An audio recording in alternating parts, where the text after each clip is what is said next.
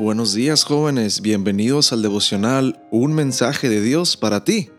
Hoy, mayo 2, tenemos nuestro versículo en Isaías 26.3 que dice, Tú guardarás en completa paz a aquel cuyo pensamiento en ti persevera, porque en ti ha confiado. El título es La mejor medicina. Al finalizar el tema de la noche en un ciclo de conferencias, Hice un llamado para orar por los enfermos. Pedí que pasaran al frente las personas que tenían algún problema de salud. Fue ahí cuando la vi levantarse y caminar en medio del grupo que se dirigía a la plataforma. Era difícil no fijarse en ella. La visión era impactante y dolorosa. No tenía piel. Su cuerpo estaba expuesto totalmente.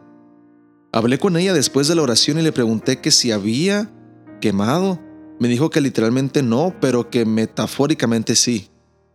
Tengo un fuego intenso por dentro, en mi alma y en todo mi ser que me está matando, dijo. Añadió que la acompañaba una angustia sin límites, dolor del que más duele, dolor en el alma. Me contó que al perder su marido, su hogar y su dinero, se había apoderado de ella una desesperación tan grande que no fue fácil para ella reponerse Tuvo que acudir a la medicina porque se le cayó el cabello y la piel comenzó a desaparecer. Después de visitar muchos médicos, una de ellos le dijo que el único que podía librarla de esa crisis era Dios, que ella necesitaba paz y fe con urgencia para sanar, y le recomendó asistir a una iglesia. De esa manera, había llegado a la iglesia y había empezado a estudiar la Biblia. Al conocer el amor de Dios decidió aferrarse a ese amor al finalizar la charla con ella me dijo, antes estaba peor, pero ya estoy mucho mejor. La paz que me transmite el amor de Dios me está sanando. El médico tenía razón. Sabía que la necesidad de aquella dama solo podía ser satisfecha por la paz de Dios. Resulta sorprendente cómo el cambio espiritual puede producir incluso beneficios físicos en nuestra vida.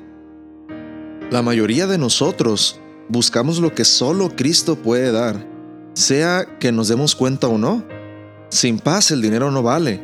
Los logros no causan satisfacción, sino miedo. Por eso, el mensaje de Dios para ti al iniciar este día es, ¿te has tomado el tiempo para reflexionar en la raíz de tus problemas? Tu verdadera necesidad solo hallará solución al pie de la cruz. Y ahí te espero.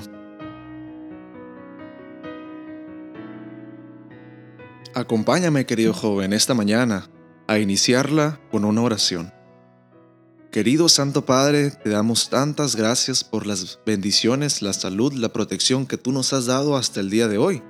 Gracias por haber probado ser un Dios fiel que tiene interés en nosotros. Gracias por amarnos, cuidarnos y llenar ese vacío en nosotros. Ese vacío con forma de ti, la necesidad espiritual, la tenemos saciada porque tú nos has mirado y tú te has interesado en nosotros, Padre. Gracias por esa gran bendición que hemos recibido. Te pedimos esta mañana que bendigas a cada joven, a cada hermano que está escuchando esto, que al iniciar el día ellos puedan tenerte en sus vidas y en su corazón y en todo lo que ellos tienen planeado para hoy. Todo esto te lo pedimos en el nombre de tu Hijo amado Cristo Jesús. Amén. Querido joven, que Dios te bendiga grandemente.